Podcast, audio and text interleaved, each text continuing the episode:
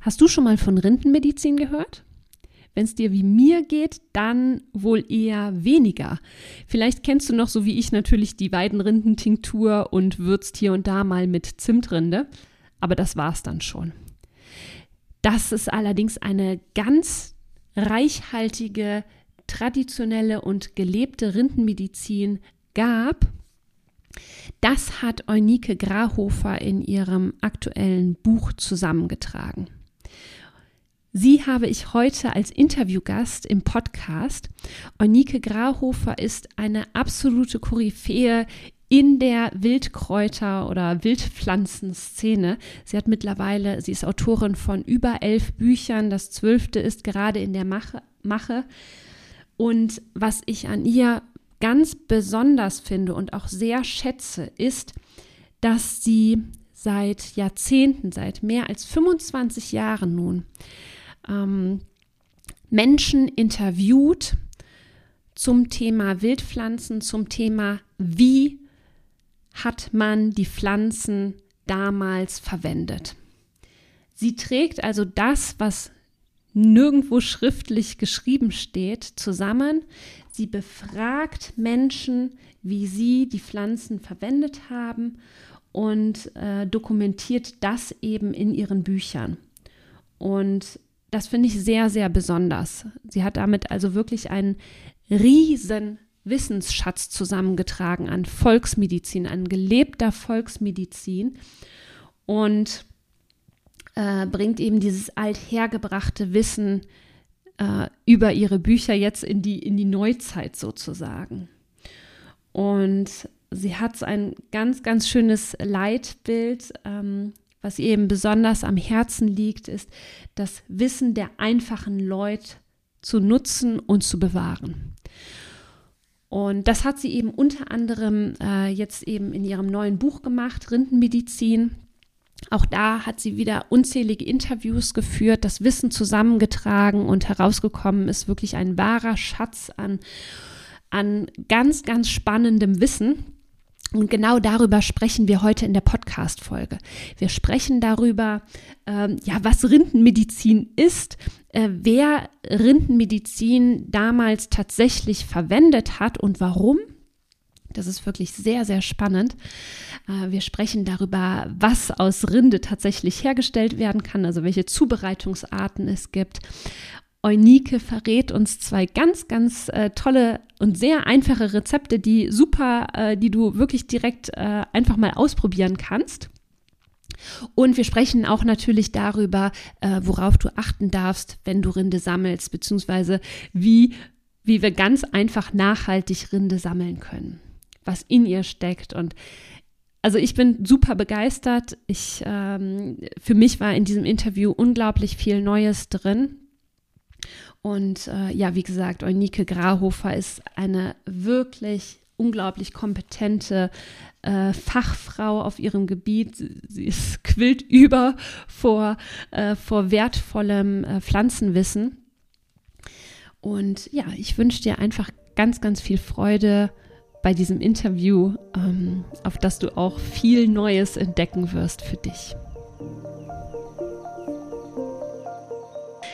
Ganz herzlich willkommen zu einer neuen Folge von Kraut im Ohr, deinem Wildkräuter-Podcast. Ich habe es eingangs schon gesagt, ich habe eine ganz, ganz tolle Interviewpartnerin heute hier bei mir, die Eunike Grahofer. Ich habe sie eingangs schon vorgestellt. Ähm, ich möchte dich hier ganz herzlich willkommen heißen, liebe Eunike. Ich freue mich sehr, dass wir heute über ein super spannendes und für viele ganz neues Thema sprechen werden. Ähm, ja, schön, dass du da bist. Erstmal herzlich willkommen. Danke, danke, dass ich heute auch bei euch sein darf. Ja. Danke, Melanie, auch für die Einladung. Super gerne.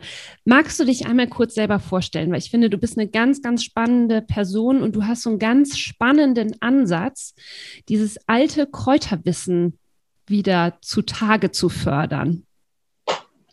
Also dank meiner Eltern bin ich eigentlich äh, in diesem Gedanken aufgewachsen. Ich bin sehr naturverbunden aufgewachsen. Wir haben alles aus Eigenanbau verwendet. Es wurde fast nichts gekauft zum Leidwesen in meiner Kindheit.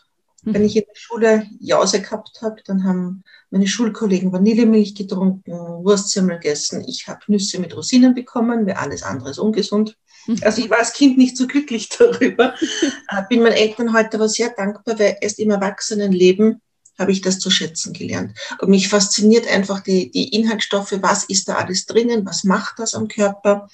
Und was mich noch viel, viel mehr interessiert und was ich jetzt seit mittlerweile 23 Jahren dokumentiere, ist das Wissen aus, aus dem Leben heraus. Ich fahre in die Grenzregionen, ich fahre in die Bergregionen, dort, wo möglichst wenig medizinische Versorgung gewesen ist mhm. und frage die Leute, was habt ihr gemacht? Was habt ihr gemacht, Erkältungen gehabt habt? Was habt ihr als Kochrezepte gemacht? Was habt ihr bei Verletzungen gemacht? Und das dokumentiere ich, das nehme ich mit Tonbandgerät auf und das tippsel ich mich dann, für mich dann ab und aus dem entstehen dann auch meine Bücher. Das ist das, wo ich halt dann im Winter zu Hause sitze und die Aufnahmen über den Sommer wieder so hinterfrage, wie sind die Rezepte, was ist da drinnen, welche Zeit war das, was kann man denn heute noch verwenden, was war eher so Not, Not, Not, Notmedizin, was man heute vielleicht nicht mhm. mehr so verwenden sollte. Mhm. Ich finde es einfach ewig spannend. Ja, also diesen Ansatz finde ich einfach so großartig, wirklich die zu den Leuten zu gehen und zu fragen, was die genutzt haben. Also echtes Volkswissen, was du da sammelst. Ne? Ähm, ganz kurz schon mal vorab an alle Zuhörer. Ähm, Eunike hat wirklich ganz, ganz tolle Bücher und dieses Wissen ist in ihren Büchern zusammengefasst. Die findet ihr alle auf äh, der Podcast-Seite beziehungsweise auch in ihrem Steckbrief. Das schon mal vorab zum Neugierig machen. Jetzt kommen wir aber mal zu, ähm, zu dem eigentlichen Thema es geht ja heute im Interview um Rindenmedizin. Und ähm, ich muss ganz kurz vorab sagen, äh, also wir zeichnen das Interview jetzt schon ein bisschen vorab auf. Gestern habe ich mich mit meinen Kräuterfreundinnen getroffen und wir haben ganz kurz darüber gesprochen. Und alle haben so gesagt, ja, Rindenmedizin, hm, ich kenne beiden Rindentinktur und Zimt. Punkt.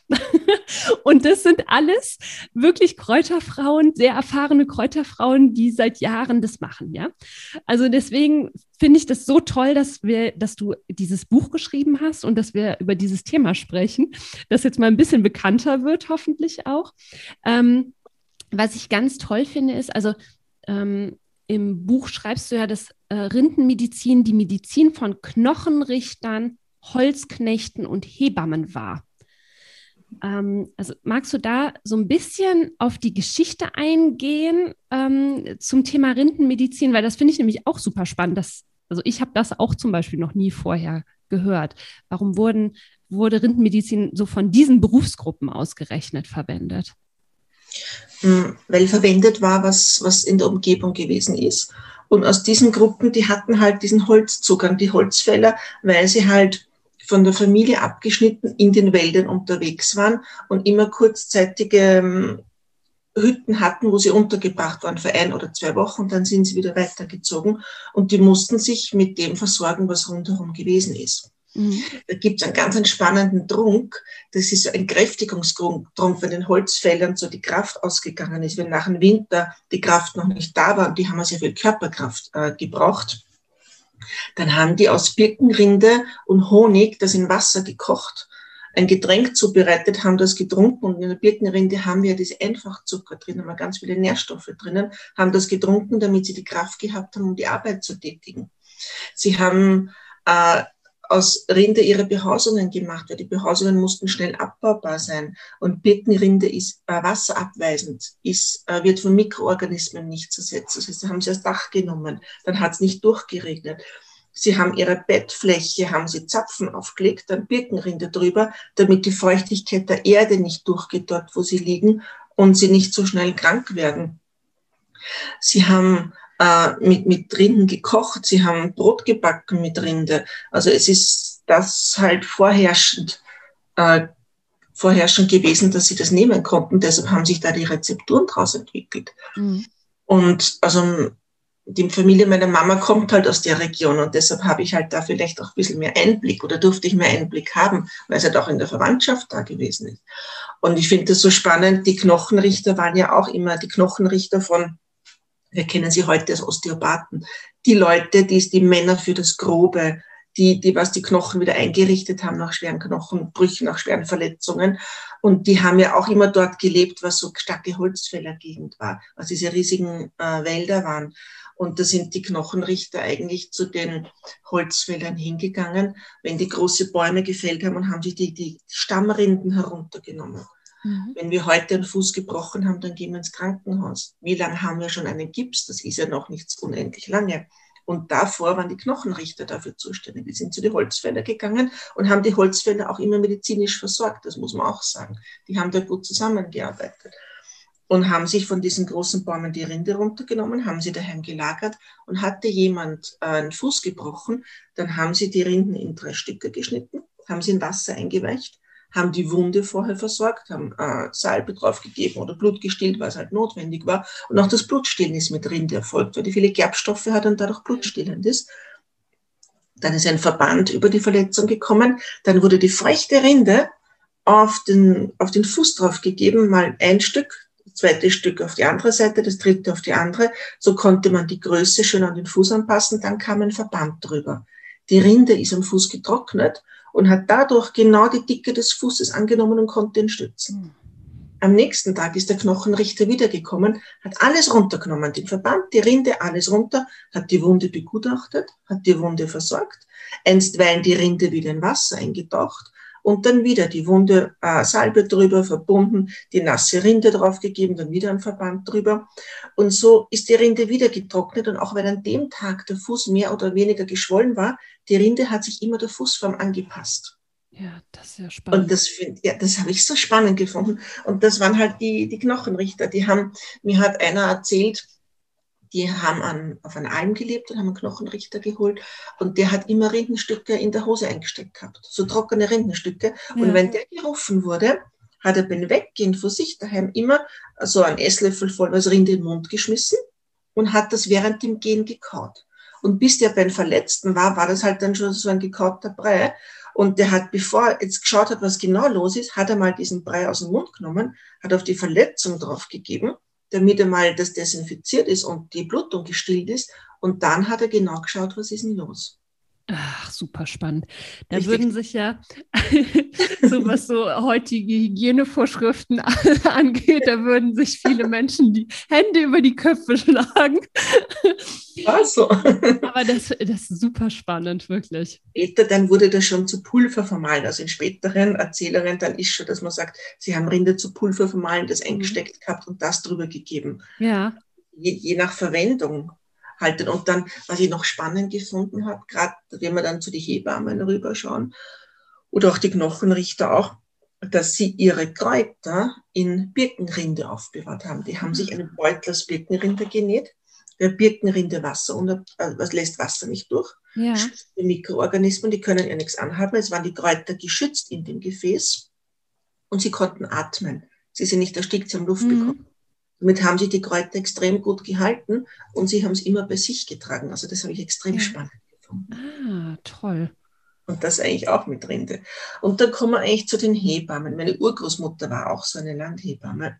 Und die ist ja, sind ja nicht nur gerufen worden, wenn die Geburt angestanden ist, sondern Hebammen waren, sie haben sich halt ausgekannt. Und deshalb waren sie generell bekannt, bei Krankheiten in arme Regionen gerufen. Mhm. Die sind ja nicht bezahlt worden wie Ärzte, sondern die haben halt was zum Essen gekriegt oder die haben halt, sind eher mit Lebensmitteln bezahlt worden. Und da kommt noch dazu, dass es ja noch nicht so lange erlaubt ist, dass man einfach in den Wald geht und sich was herausnimmt. Und das ist ja auch von Region zu Region in Mitteleuropa verschieden, was und wie viel man aus dem Wald nehmen darf. Ja. War ja vor, sind vor meiner Geburt ja absolut teilweise noch verboten in gewissen Regionen. Und das ist noch nicht unendlich lange her, dass man einfach in den Wald geht und was rausnimmt. Also in, ich weiß nicht, wann es in Deutschland erlaubt war, in Österreich seit 1975. Ach, das ist erlaubt sich aus dem Wald das herauszunehmen. Ja. Man durfte das, quasi kein Kräutlein pflücken, kein. Ja, im Wald keine, Ach, das ist ja auch. Das war unter Strafe verboten. Und ja. davor war das Recht, etwas herauszunehmen, verlesidiert, vergeben. Ja. Das heißt, der Gutsbesitzer konnte das Recht vergeben, du darfst dir was rausnehmen, dafür kriege ich was. Mhm. Und das war die Sonderstellung der Hebammen. Weil die Gutsbesitzer haben auch Krankheitsversorgung gebraucht. Deren Frauen haben Kinder gekriegt Und die haben eine Hebamme braucht. Jetzt waren die Hebammen meistens begünstigt oder berechtigt, sich aus dem Wald Zutaten herauszunehmen. Hm. Und das war halt dann das, was sie auch verwenden konnten. Dadurch hatten sie auch immer eine Sonderstellung. Und von daher, weil sie sich's nehmen durften, haben sie auch die Zutaten verwendet, weil nicht unendlich viel Zutaten möglich waren. Und da gibt es so Geschichten wie die hm, Birkenrinde. Wenn, also wenn eine Frau die Geburt genaht hat, dann hat man sie meistens in, oder in vielen Regionen in Labkraut gebettet, weil Labkraut ganz tiefenentspannend ist und so der liebliche, wollige Geruch ist. Und dann hat man ihr Birkenrinde einen, äh, einen Teeauszug daraus gegeben, damit nicht nur die Geburt gut vonstatten geht, sondern auch die Nachgeburt gut herauskommt. Ja. Das war ja, wenn man so die Berichte liest, bei vielen Problemen, dass die Nachgeburt sich nicht abgelöst hat. Hm. Und wir keine Operationsmöglichkeit hatten oder sonst was. Und dann hat es natürlich auch blutstillende Rinden wie die Eichenrinde gegeben, die halt rasch zur Blutstillung mit der hohen, mit der hohen Gerbstoffdosis zur Blutstillung herangezogen ja. wurde. Also man hat mit dem gearbeitet, was da war. Und wenn man in diese, diese Ötscher-Region, diese Gebirgsregion, diese stark waldigen Regionen schaut, dann hatten die mehr die Baumzugänge. Ja. Weil halt mehr Baum als Kräuter da waren. Ja. Wenn man in die flachen Regionen schaut, dann hatten die wieder mehr Kräuterzugänge. Und ich habe es ja ganz spannend gefunden. Ich habe also wie gesagt, seit 23 Jahren dokumentiere ich halt schon. Und ich habe immer im Kopf gehabt, der hat mir mal bei Rinden erzählt oder der hat mir mal bei Rinden erzählt. Die Summe war mir nicht bewusst. Und irgendwann wollte ich das dann recherchieren. Und bin draufgekommen, ja, wir haben da ein bisschen was, dort ein bisschen was. Aber es gibt im Deutschen und Englischen keine Publikation, die sich den Rinden widmet. Ja. Und dann habe ich zu meinem Verlag gesagt, Leute, ich würde da gern einfach mal zum Festhalten dessen, was da ist, ein Buch drüber schreiben. Und hat mein Verlagsschiff gesagt, naja, wie viel glaubst du, wird denn das? Nein, so ein kleines Büchlein wird schon werden, ein paar Seiten. Und dann habe ich halt die ganzen Interviews durchgeforstet und nochmal nachgefragt, mit den Leuten nochmal gesprochen, wie was halt noch leben. Und dann ist eben dieses dicke, große Lexikon herausgekommen. Ich wollte gerade sagen, also es ist kein kleines, feines Heftchen, es ist ein richtig ordentlicher, dicker, umfangreicher Schinken geworden. Das sieht man, wie wertvoll das früher war. Total. Nur, das sind die Erzählungen, das ist, ist ja sehr viel auch schon verschwunden davon. Ja. Also nur mal das, was noch erzählt wurde. Ja. Da haben wir ja schon sehr, sehr viel, was wir einfach nicht mehr wissen, wenn wir es nicht mehr gehört haben. Ja. Sag mal, warum ist das, diese, diese Rindenmedizin oder das Wissen um heilsame Rinden so lange unentdeckt geblieben? Warum gibt es dazu keine Publikationen? Ähm, warum kennen die meisten, also die meisten Kräuterleute kennen die Rinden die, die Weidenrindentinktur. Aber da hört es eben auf. Ne? Warum hm. ist es jetzt so, dieses wirklich umfangreiche Wissen jetzt erst von dir wieder gehoben worden? Äh, weil in jeder Region ein bisschen was da war. Also das, was ich hier zusammentrage, ich bin ja in Österreich unterwegs, ich besuche auch Deutschland sehr, sehr gerne immer wieder. Ich bin in der Schweiz auch. Also das ist ja aus einer großen äh, Region heraus. Und jede Region hat halt ihre ein, zwei Rinden. Und für die Region ist es selbstverständlich. Deshalb mhm. wird auch nicht so groß oder für die Generation war es selbstverständlich. Wenn was wir heute schon noch haben, wir haben Eichenrindenbäder. Das ist noch, also Eichenrinde verwendet man noch gemahlen. Bei Osteoporose, das ist noch relativ bekannt. Bei Hautproblemen wird das teilweise auch noch medizinisch verschrieben von Ärzten, wenn Kinder Hautprobleme haben oder Erwachsene. Wie du sagst, Weidenrinde ist noch as, äh, bekannt, das kennen wir auch aus dem Aspirin, das daraus entwickelt wurde. Ja. Die Berberitzenrinde kann man auch noch ganz normal in der Apotheke kaufen für ettrige Verletzungen oder so. Also die haben schon noch ein bisschen Zugänge, nur die Summe der nicht mehr. Mhm.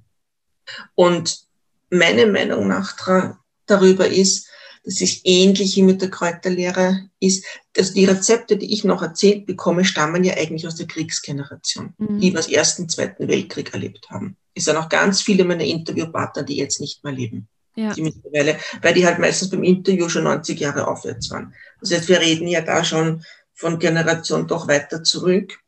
Und dann war es mit Kriegsende, mit, wo die Industrie dann zugenommen hat, diese Aufschwungzeit, dann hast du ja, ich kenne das ja aus meiner Kindheit oder von meinen Eltern, wir haben aus arm gegolten, wenn wir Kräuter gegessen haben. Mhm. Wenn wir aus der Wiese was gesammelt haben, na, ihr müsst aus der Wiese sammeln, ihr müsst das essen. Ja. Das war ja eher so eine Armutsdeklaration.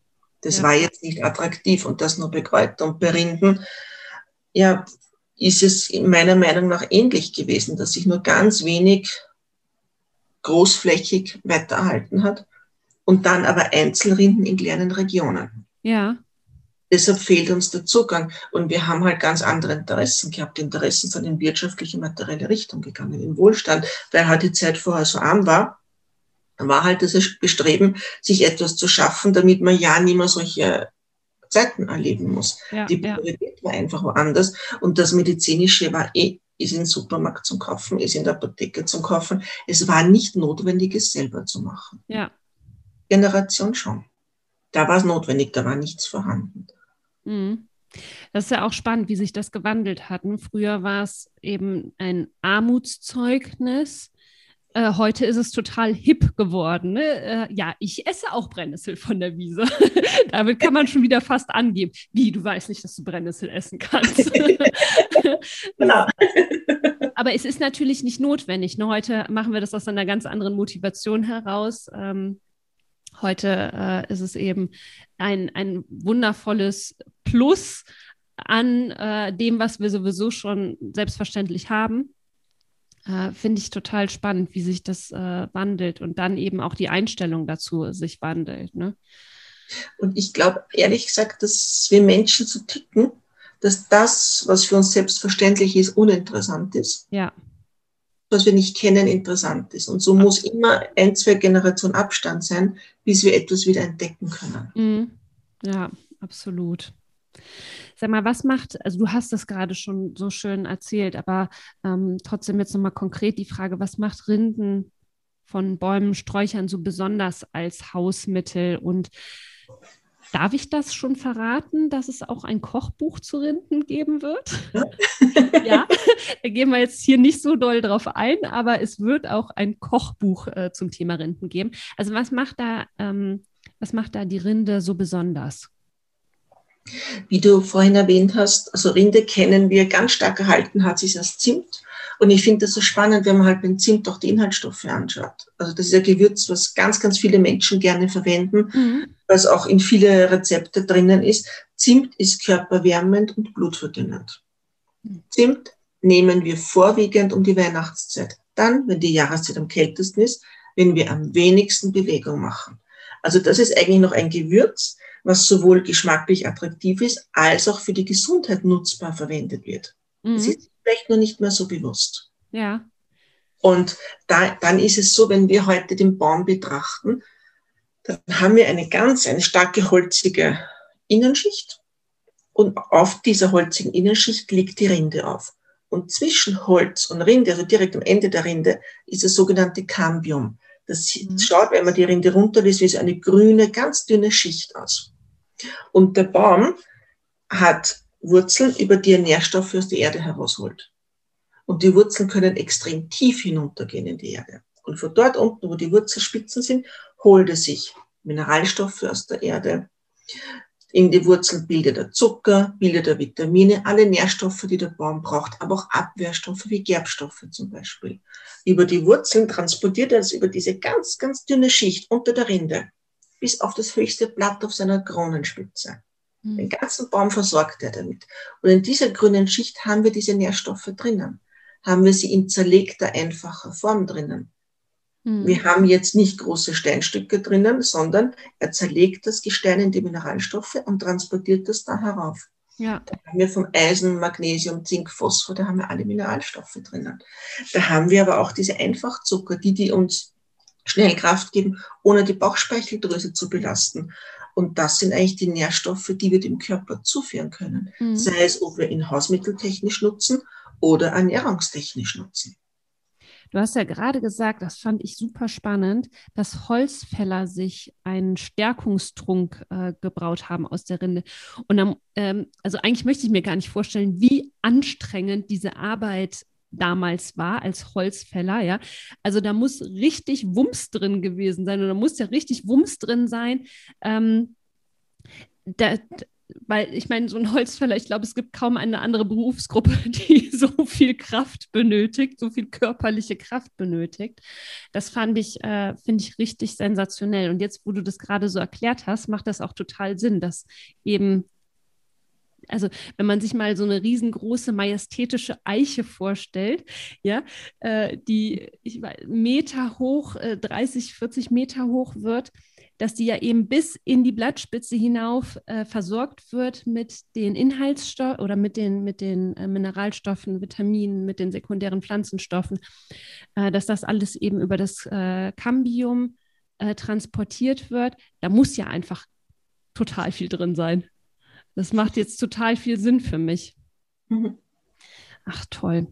Ähm, sag mal, wir kennen jetzt eben die äh, Weidenrindentinktur. Zimt finde ich übrigens auch super spannend, dass du das gerade erwähnt hast, dass das wärmend ist und wir das ja scheinbar instinktiv im Winter benutzen. Also das ist ja wirklich ein ganz klassisches Wintergewürz. Kaum jemand kommt auf die Idee, äh, ein, keine Ahnung, einen, Apfel, einen warmen Apfelsaft mit Zimt im Sommer zu trinken oder einen Zimtkuchen oder überhaupt im, im äh, Sommer mit Zimt zu würzen. Äh, was für verschiedene oder was für andere Rindenzubereitungen gibt es denn sonst noch? Ganz, ganz viele. Also ich war selber erstaunt. Es gibt so diesen alten Spruch, willst du Würmer aus dem Körper äh, treiben, du Zedernrinde fein verreiben, mische es mit Honig gut, das wollen die Würmer gar nicht leiden.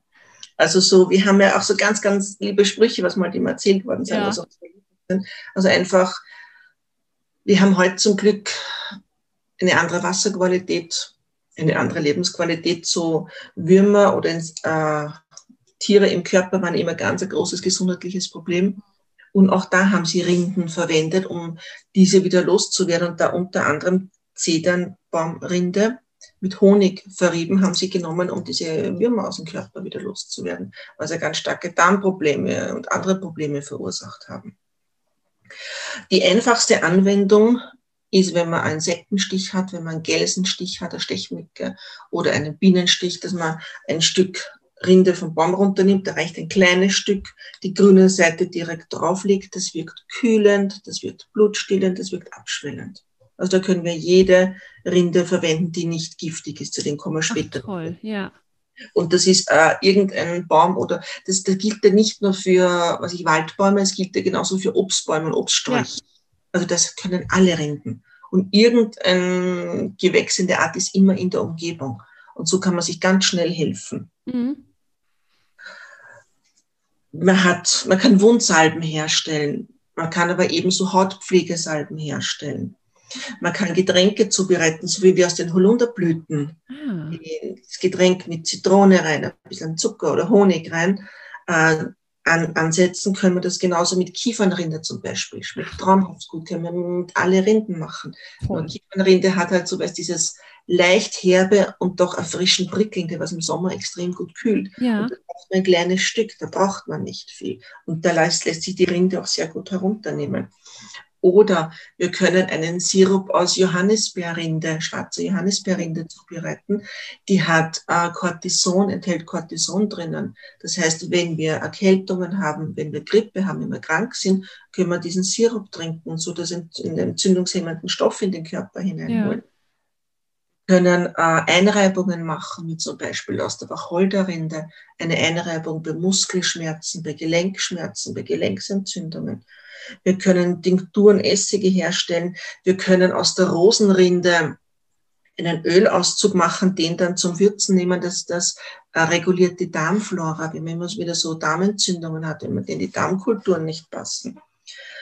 Man kann äh, zur Hautberuhigung Wickel zubereiten. Da kann man komplette Rindenmischung machen von ganz verschiedenen Rinden, die in einen Topf zusammengeben, das dann äh, kochen und dieses Wasser auf die Haut auflegen oder die Rinden in ein Tuch geben und auflegen. Das wirkt bei Schmerzen, bei Rheuma, bei Gichte sehr, sehr gut. Oder es gibt auch immer wieder Rezepturen, wo Rinden in Wein gekocht wurden, diese mhm. Rindenweine, zu, sowohl zur Darmregulierung als auch jetzt bei Herz-Kreislauf-Themen. Ja. Also es ist das von bis äh, bei eitrigen Wunden haben sie Rindenpulver, wie wir vorhin gesagt haben, äh, mhm. draufgegeben. Oder aus dem Weißdorn habe ich eine ganz äh, liebe Geschichte. Ich habe im Buch auch immer die Geschichten der Leute dazu geschrieben, ja. dass es mir erzählt wurde, dass es immer wichtig ist, dass es weiter transportiert wird. Und da hat eine Frau, ähm, die hat halt in der Familie ein ganz starkes Liebeskummerthema gehabt und die hat das mit Weißdornrinde. Die haben in der Familie bei solchen Themen Weißdornrinde verkocht. Oder auch eine andere Familie hat zur Herzunterstützung Weißdorn verkocht. Ja. Und da ist es so, wenn ein Rezept einmal verwendet wurde, ist es in dem Buch noch gar nicht so drinnen, sondern nur, wenn mir die Rezeptur mehrfach erzählt wurde. Ja. Also in der Region, in der Region, dann habe ich so den Vergleich, okay, wenn mehr Leute die Erfahrung haben, dann steckt auch mehr dahinter. Ja, Inhalt. ja. Ach, super spannend. Also da sind diese Einzelerzählungen noch gar nicht, gar nicht drinnen. Ja, im Prinzip ähm, ist Rindenmedizin genauso vielfältig wie Kräutermedizin, also was die Zubereitungsart angeht. Ja. Magst du vielleicht unseren Zuhörerinnen und Zuhörern ein oder zwei Rezepte verraten, die man leicht umsetzen kann, um einfach mal so die Erfahrung zu machen, äh, ich möchte jetzt mal rausgehen und irgendwas aus Rinden ausprobieren, um einfach mal so ins Tun zu kommen. Also mein absolut, absolut, absolut Lieblingsgetränk. Toll. ist der Birkenrindentrunk der Holzfäller dann verfeinert. Also das war so dieses Holzfällergetränk, das, was die Holzfäller gemacht haben.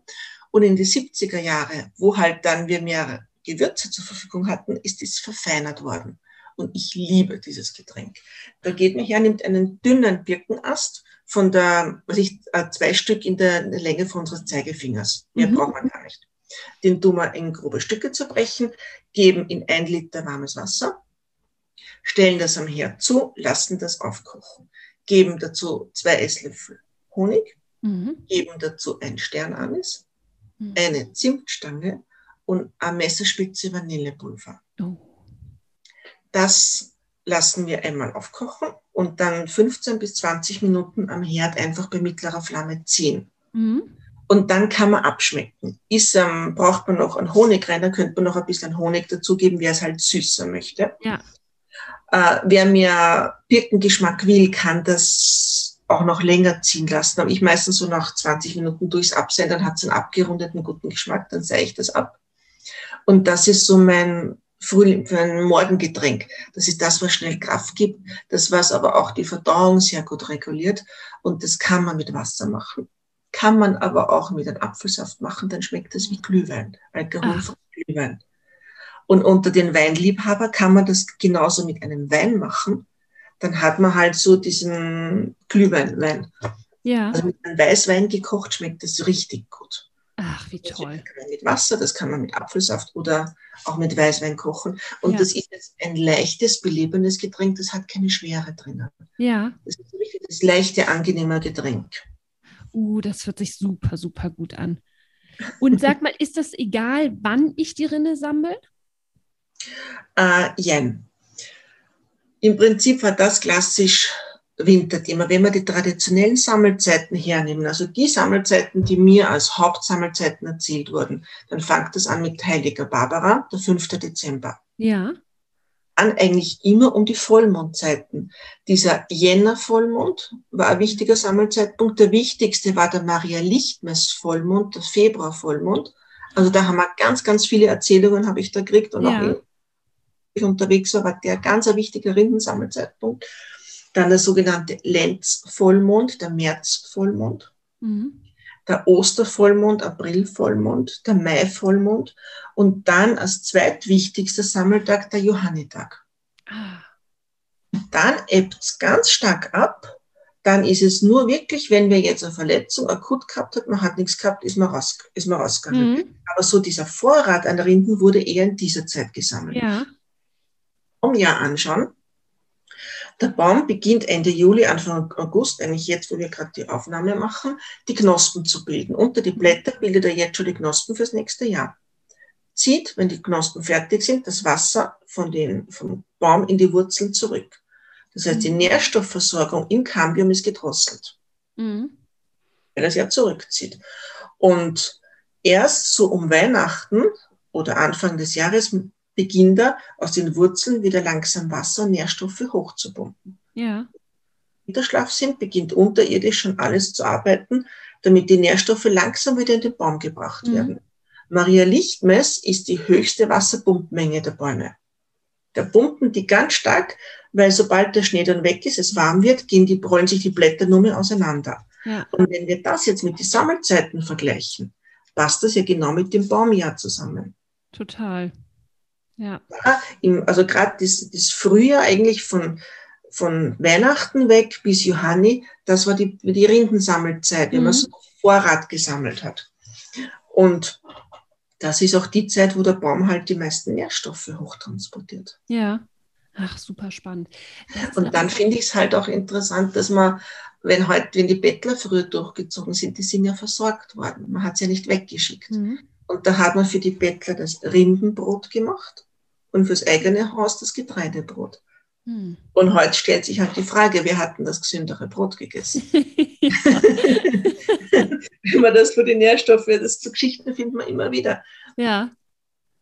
Damit die armen Leute sättigen wollte, weil generell ähm, Zutaten mit Rinde sättigen extrem. Man hat einen ganz, ganz einen starken Sättigungsgrad. Ja.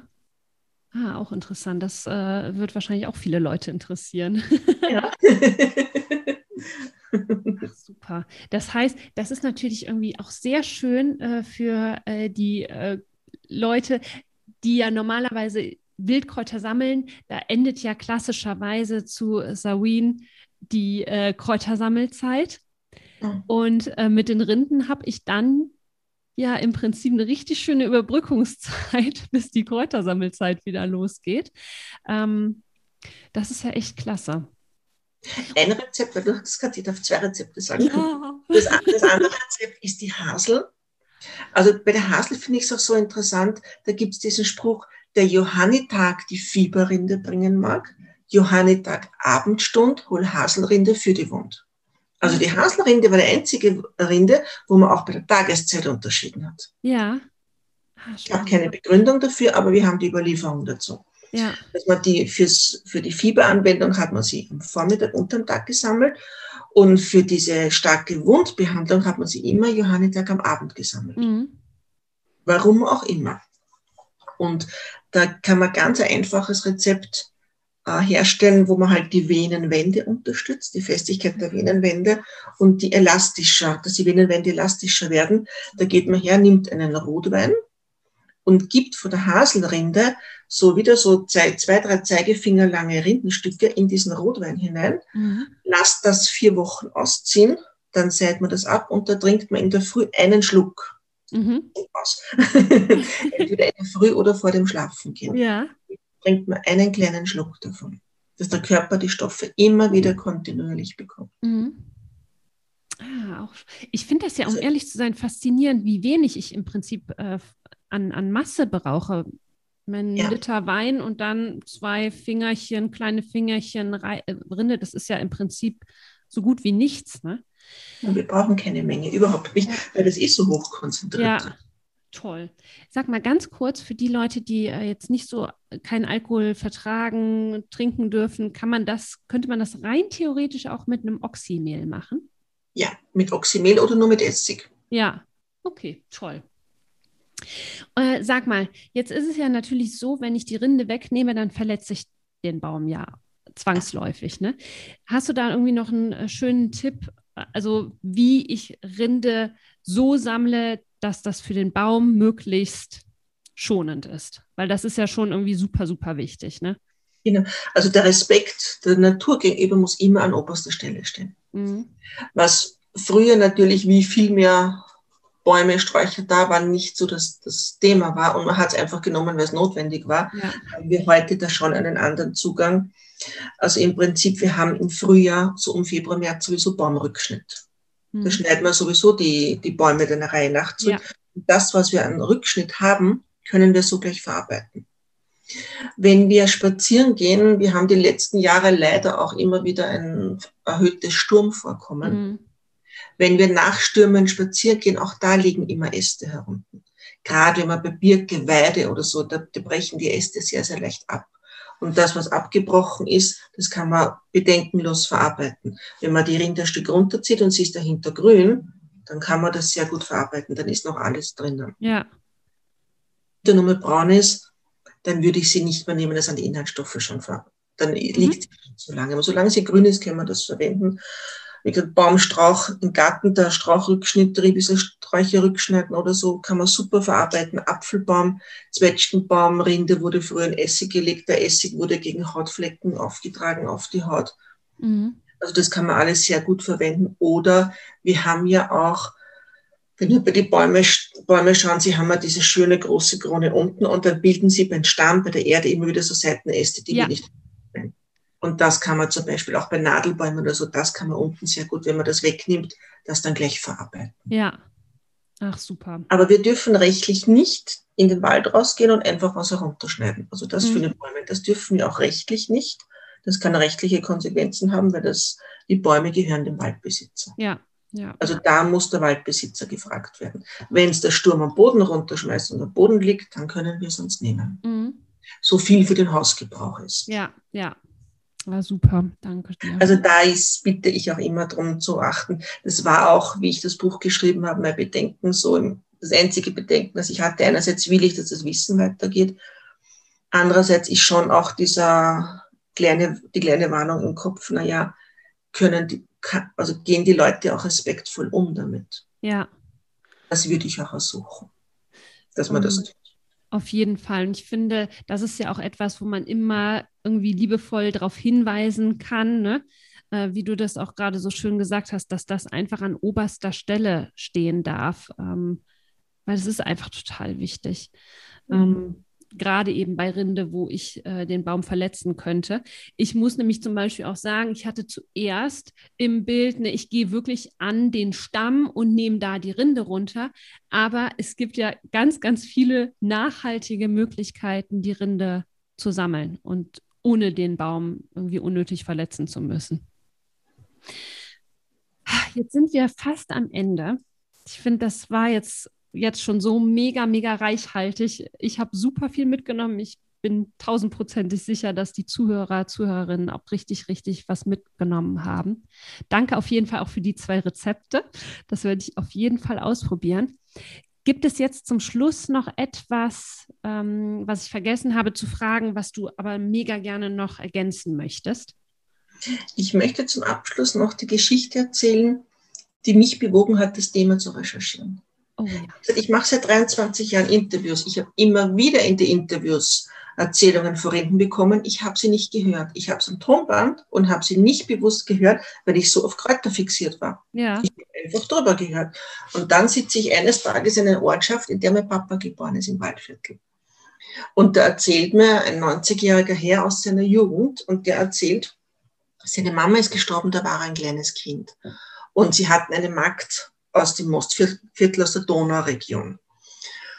Und das war Hochsommer, so wie jetzt. Es war Ernteeinsatz und der Tag war extrem heiß. Und das war zu einer Zeit, wo wir noch keinen Kühlschrank gehabt haben und auch keine Gefriermöglichkeit. Also Kühlschränke haben wir seit die 60er Jahre, also auch noch nicht so unendlich lang und die Gefrierhäuser seit die 50er und das war noch vor dieser Zeit.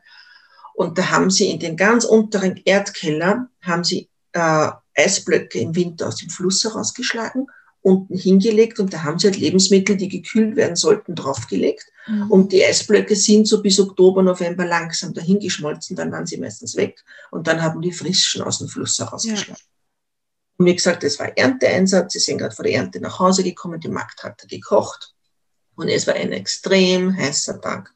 Und der Bursche war noch ganz jung und hat sich als glorreiche Idee überlegt, weil ihm so heiß war, er läuft von der Sommerhitze in den untersten Erdkeller und kühlt sich auf den Eisblöcken ab. Hm. Und das hat bei ihm eine Körperreaktion ausgelöst, dass er mal im ersten Moment gelähmt war. Er konnte nicht mehr runtersteigen. Er hat dann seinen Vater und den Knecht geschrien und die haben ihn dann heruntergehoben, haben ihn in die Stube aufgebracht und er hat dann ganz, ganz schlimme Gelenksentzündungen davon getragen. So schlimm, dass er teilweise geschrien hat vor Schmerzen. Und das ist eine Ortschaft, wo ein Krankenhaus in in, was ich, 15 Minuten, 20 Minuten Gehweite ist. Also es war ärztliche Versorgung, alles gegeben und die war auch schnell gegeben. Der Arzt wurde auch schnell geholt.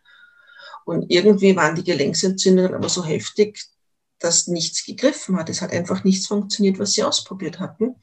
Und der war dann nur mehr Haut und Knochen. Und eigentlich hat er gesagt, er hatte keinen Lebenswillen mehr, weil er außer Schmerzen nichts mehr hatte. Mhm.